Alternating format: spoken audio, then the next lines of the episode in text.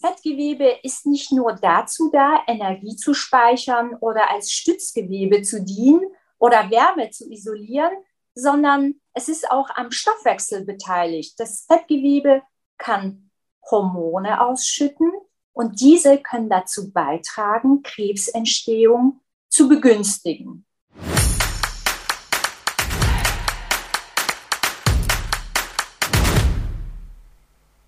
Mehr als die Hälfte aller Europäer ist zu dick, sagt die WHO, die Weltgesundheitsorganisation. Und die muss es ja wissen. Nun könnten wir ja sagen, jeder wie er mag. Aber starkes Übergewicht bringt viele Begleiterkrankungen mit sich. Eine davon ist Krebs. Jetzt keine Panik, nicht jeder, der übergewichtig ist, muss damit rechnen, dass er diese schlimme Diagnose bekommt. Allerdings, die Wahrscheinlichkeit steigt mit jedem Kilo. Ja, genau so ist es. Man schätzt, dass circa drei bis fünf Prozent aller Krebsfälle in Deutschland auf Adipositas zurückzuführen sind. Und über dieses etwas schwierige Thema wollen wir mit einer Expertin sprechen, Frau Dr. Nona Shayegi. Sie ist Internistin und Onkologin, das heißt, sie ist Spezialistin für Krebserkrankungen. Herzlich willkommen im Team. Danke für die Einladung. Frau Dr. Shayegi, wie kann man das erklären? Was hat Adipositas mit Krebs zu tun? Das sind, glaube ich, ziemlich komplizierte Zusammenhänge auf verschiedenen hormonellen Ebenen. Aber können Sie es versuchen, so ein bisschen einfach zu erklären? Ähm, also diskutiert werden unterschiedliche Mechanismen, aber es sind vor allem Mechanismen, die den Metabolismus, also den Stoffwechsel und das Immunsystem äh, betreffen. Und gibt es denn bestimmte Krebsarten, die besonders, man muss es fast so sagen, vom Übergewicht profitieren? Es ist dann so, dass das äh, Fettgewebe metabolisch aktiv ist, das heißt, es nimmt am Stoffwechsel teil, es äh, schüttet Hormone aus. Jetzt hier als Beispiel würde ich sagen, im Kontext von Brustkrebs und Gebärmutterschleimhautkrebs spielen Östrogene, das sind weibliche Sexualhormone, eine wichtige Rolle. Es ist so, dass die Fettzellen oder das Fettgewebe in der Lage ist, die Vorstufen aufzunehmen und diese in Östrogene umzuwandeln und die Östrogene begünstigen Zellwachstum in der Gebärmutterschleimhaut oder im Brustgewebe, so dass eben die Krebsentstehung eben äh, gefördert wird.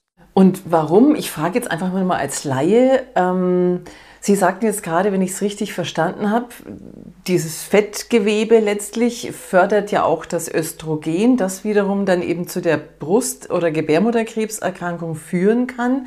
Aber wie ist es denn, weil viele Frauen ja nach den Wechseljahren auch oft am Brustkrebs erkranken? Aber da fällt doch eigentlich der Östrogenspiegel eher ab.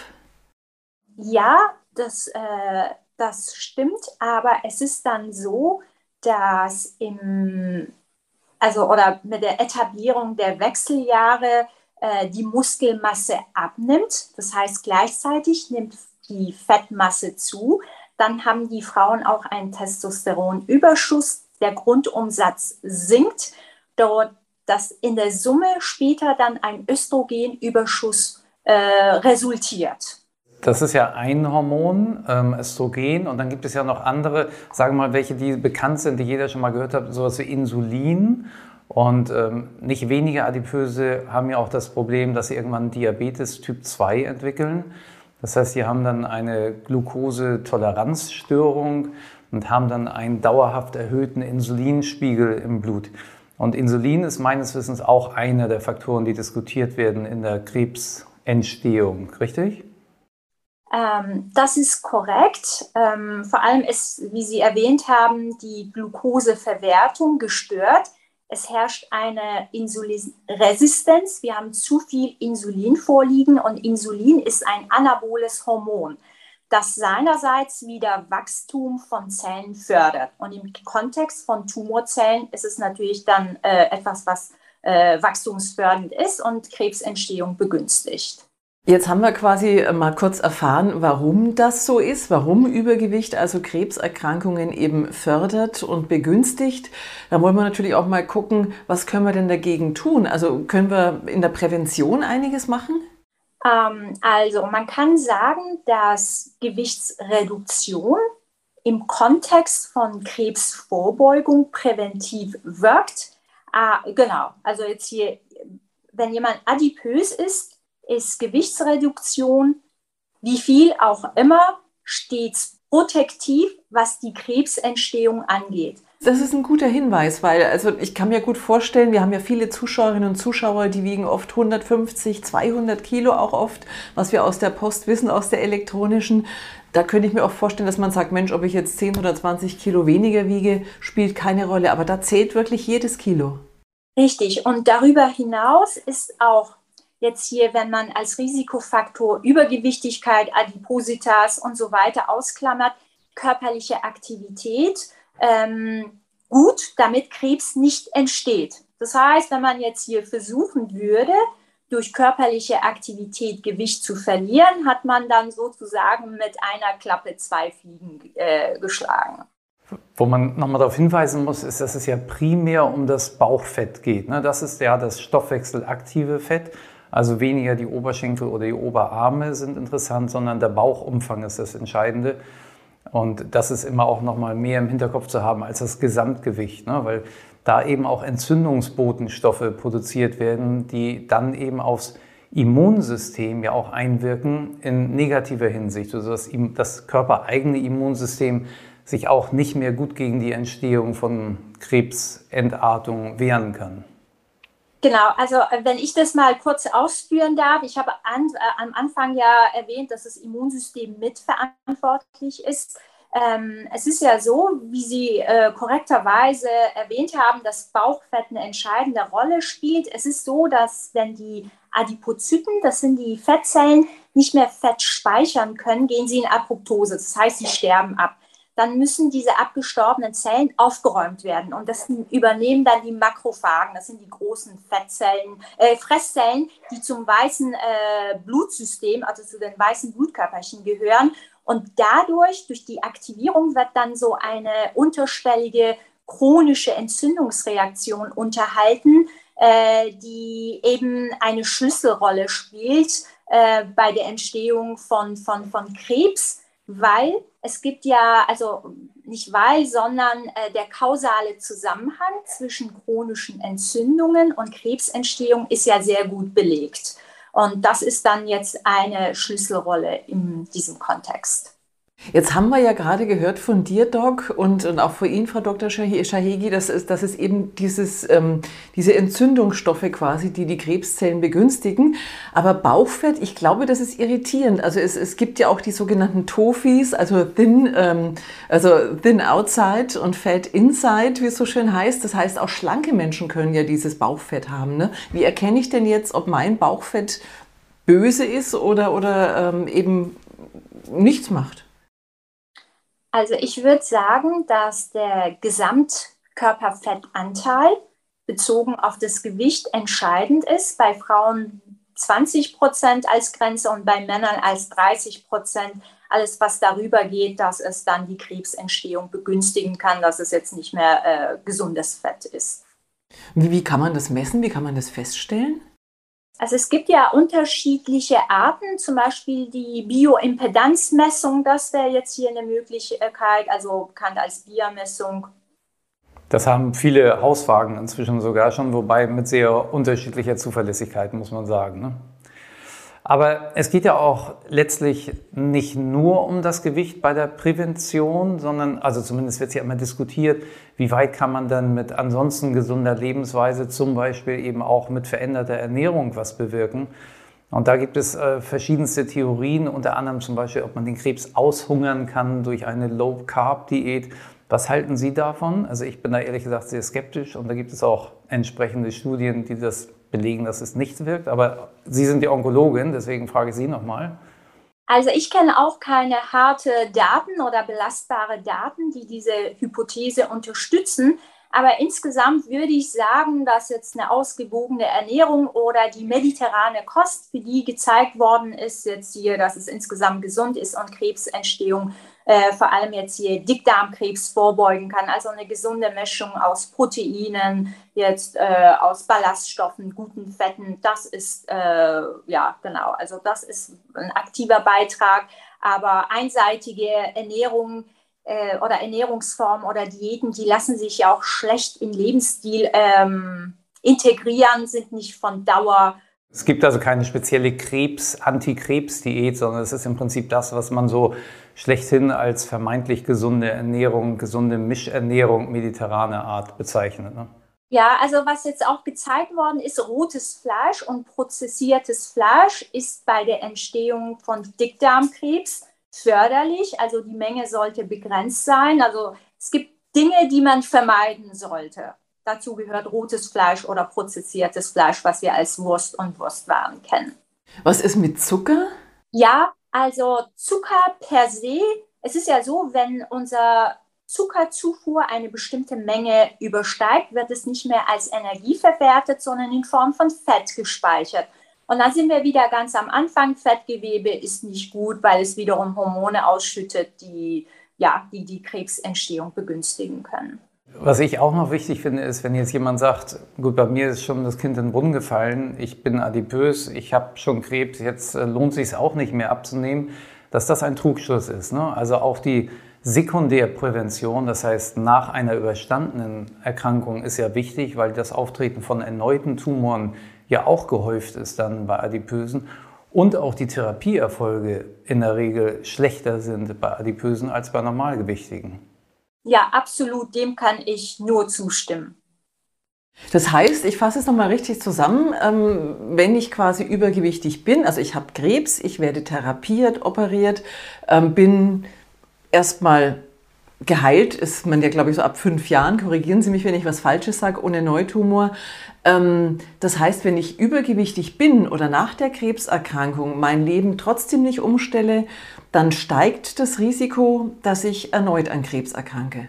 Absolut. Also das Rezidivrisiko, das Rückfallrisiko steigt in adipösen Menschen im Vergleich zu Normalgewichtigen, die in der gleichen Situation sind. Und in diesem Zusammenhang ist es wichtig, dass man Muskelmasse aufbaut oder wenn man sagt, ja, ich habe jetzt hier durch Chemotherapie, Erkrankungen und so weiter abgenommen.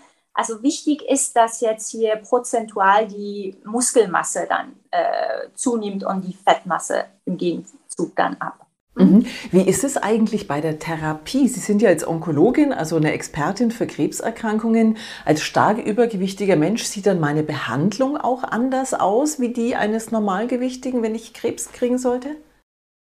Also die Zutaten oder jetzt hier die Behandlungsbestandteile, der zum Beispiel, wenn wir einen Chemotherapieplan äh, nehmen oder ein Protokoll, es sind die gleichen, aber es ist ja so, dass man bei der Dosierung immer vom Idealgewicht ausgehen muss. Es ist dann natürlich jetzt hier schwieriger. Die, es gibt Chemotherapeutika, die man auf die Körperoberfläche beziehen muss oder auf Kilogramm, äh, also, also doch Kilogramm äh, Körpergewicht. Und da muss man das Idealgewicht nehmen. Und dann ist es natürlich unklar, ob eine Unterversorgung oder eine, eine Überversorgung bzw. Übermedikation dann vorliegt. Das sind auch äh, Probleme, die auftreten können.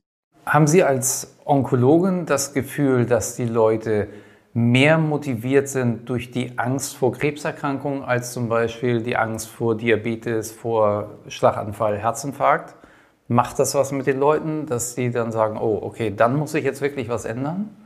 Also ich glaube, dass dieses Bewusstsein, dass Übergewicht und Krebsentstehung miteinander zusammenhängen, das ist noch nicht so weit vorgedrungen wie das Bewusstsein für Diabetes oder Herz-Kreislauf-Erkrankungen in der Bevölkerung. Da wünsche ich mir auch Kampagnen, die diesen Aspekt näher beleuchten. Deswegen machen wir die Sendung. Ja, super.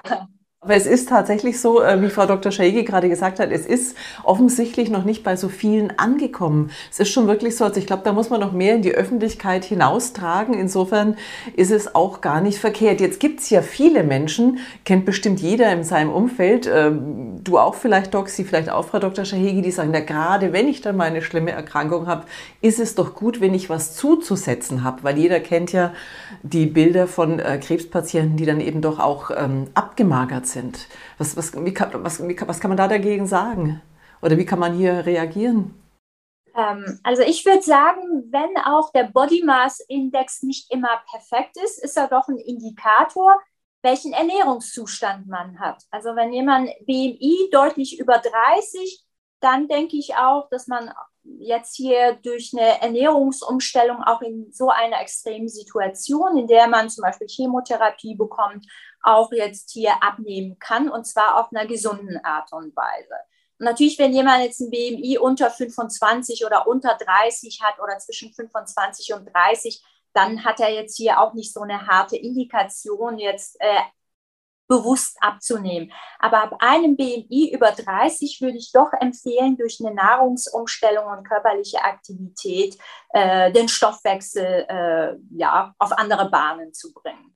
Das würde ich gerne nochmal unterstützen, Silvia. Das ist genau richtig. Das haben viele Leute im Kopf. Das ist im Englischen sogar unter Obesity Paradox beschrieben worden, dass es mal eine Untersuchung gab, dass Leute mit Übergewicht letztendlich weniger gestorben sind als die mit Normalgewicht. Das hat natürlich zu einer riesen Aufruhr gef geführt.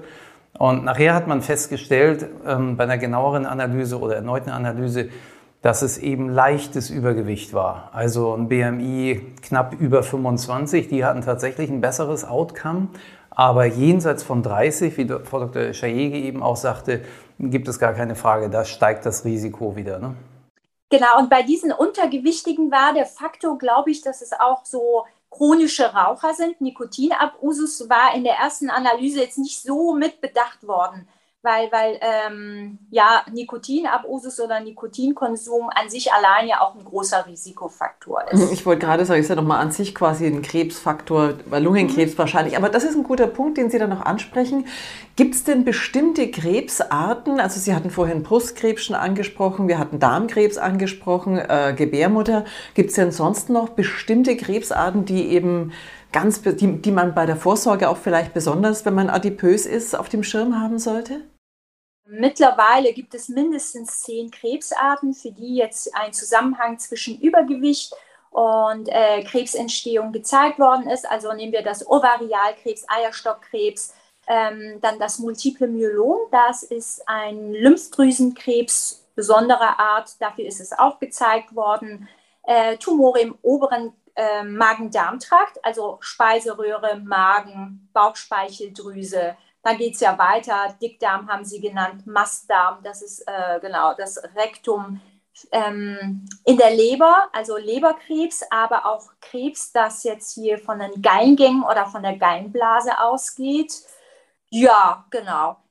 Bei Prostatakrebs und Männern, da ist der Zusammenhang, äh, wie soll ich sagen, noch so kontrovers. Aber was wir dort wissen, ist, dass Übergewicht einen aggressiven Krankheitsverlauf mit sich bringt. Aber jetzt hier, ob Übergewicht per se äh, Prostatakrebsentstehung fördert, ist noch umstritten. Aber wie gesagt, der aggressive Verlauf, das ist schön gezeigt worden. Doc, dein Fazit? Abnehmen lohnt sich auf mindestens drei Ebenen bei der Entstehung des Krebses, bei der Bekämpfung von Rezidiven, also erneutem Auftreten und auch für bessere Therapieerfolge, wenn der Krebs schon entstanden ist. Und äh, wie gesagt, nochmal der Appell, jedes Gramm sozusagen, jedes Kilo weniger bringt euch hier einen entscheidenden Schritt voran.